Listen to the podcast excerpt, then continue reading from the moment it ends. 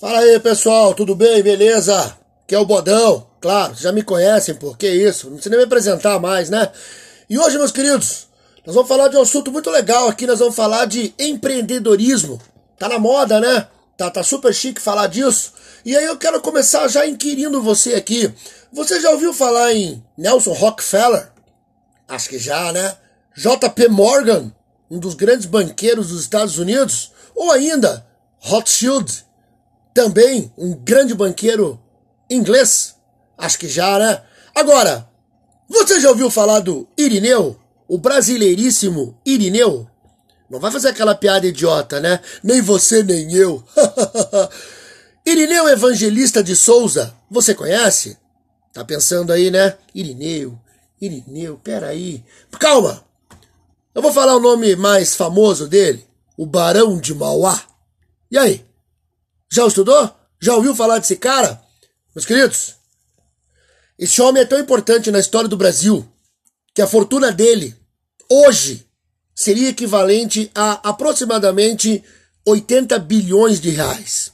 Só para você comparar, o brasileiro mais rico atualmente tem quase 17 bilhões, 16,9 bilhões.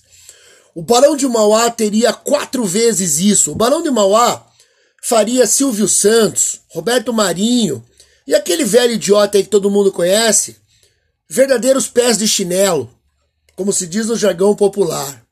Mas, de onde vem tamanha fortuna? Que época viveu o Mauá? Quem é? Irineu? Você não sabe? Eu sei! Mas antes de tudo, a nossa vinheta, pessoal. Paulada na moleira, meus queridos. Vamos nessa!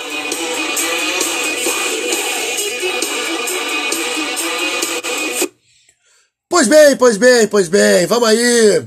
Então, meus queridos, o Irineu nasceu no Rio Grande do Sul, numa época difícil, em 1813, numa época em que as fronteiras eram bem disputadas, e o pai dele faleceu na época da Revolução Farroupilha. Sendo assim, ele foi morar no Rio de Janeiro com um tio. E aí ele aprendeu comércio, aprendeu as técnicas ali, né, da cidade carioca, e quando ele tinha ali seus 16, 18 anos, ele foi trabalhar com um inglês chamado Carruthers. E esse cara trabalhava com importação, exportação. E meus queridos, segundo o livro de Jorge Caldeira, Mauá, o empresário do império, sua fortuna se iniciou com um golpe de sorte.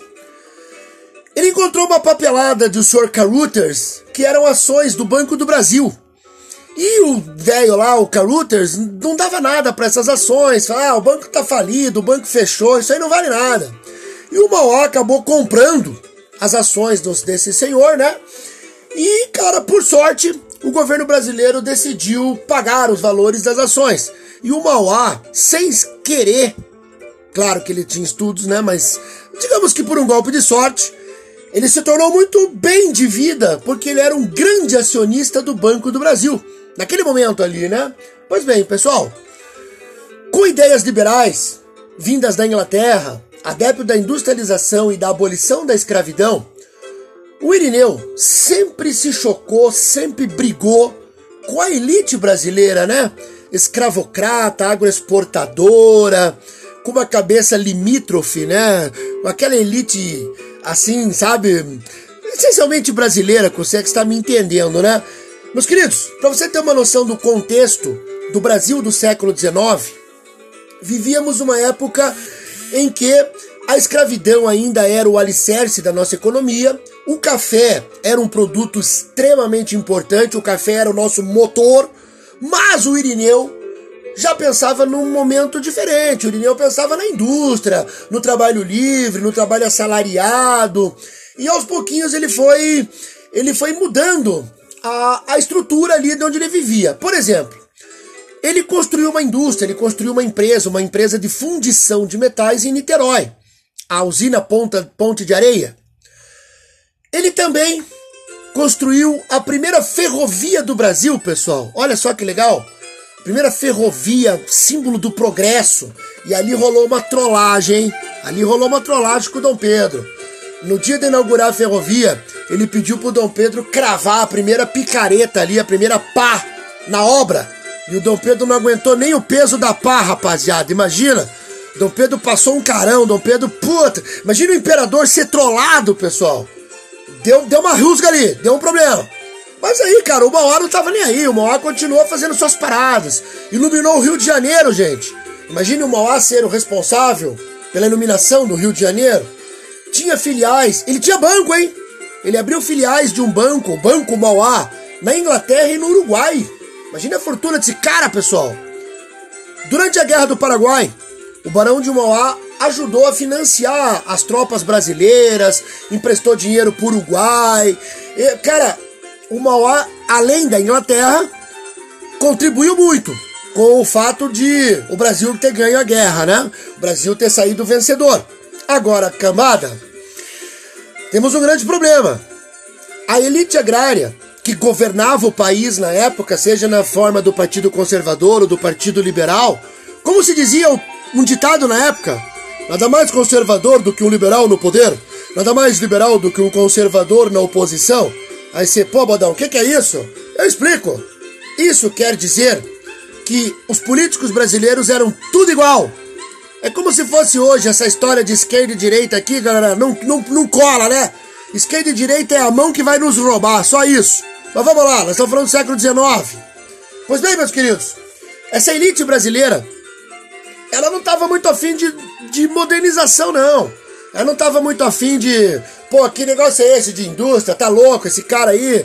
Esse cara é um traíra, esse cara. E aí, por causa dessas situações de é, choques entre ser moderno e ser arcaico, a elite brasileira, aproveitando-se de governar o país, começou a boicotar o Mauá.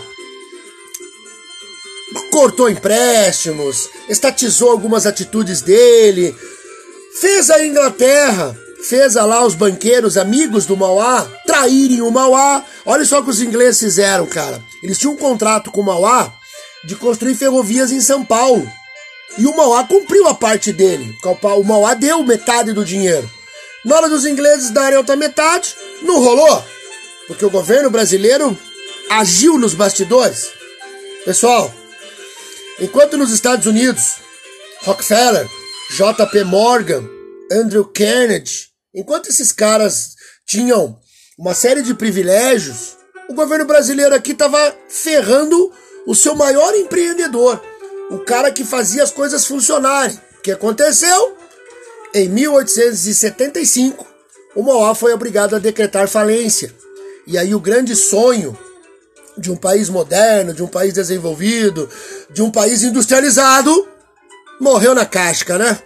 Pois bem, em 1889, no dia 21 de outubro, o Barão de Mauá faleceu e basicamente um mês depois, o imperador foi destituído de seu cargo.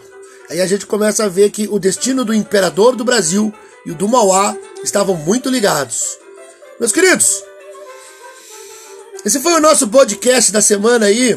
E claro que quando a gente fala em empreendedorismo, quando a gente fala em modernização, a gente sempre vai esbarrar na situação dos, dos caras que são tacanhos, dos caras que são conservadores, não no sentido de ah, eu sou adepto da tradição. Não estou dizendo isso, pessoal. Estou dizendo conservador no sentido de mudanças. Ah, eu não gosto de mudança. O negócio do Brasil é ser agrário.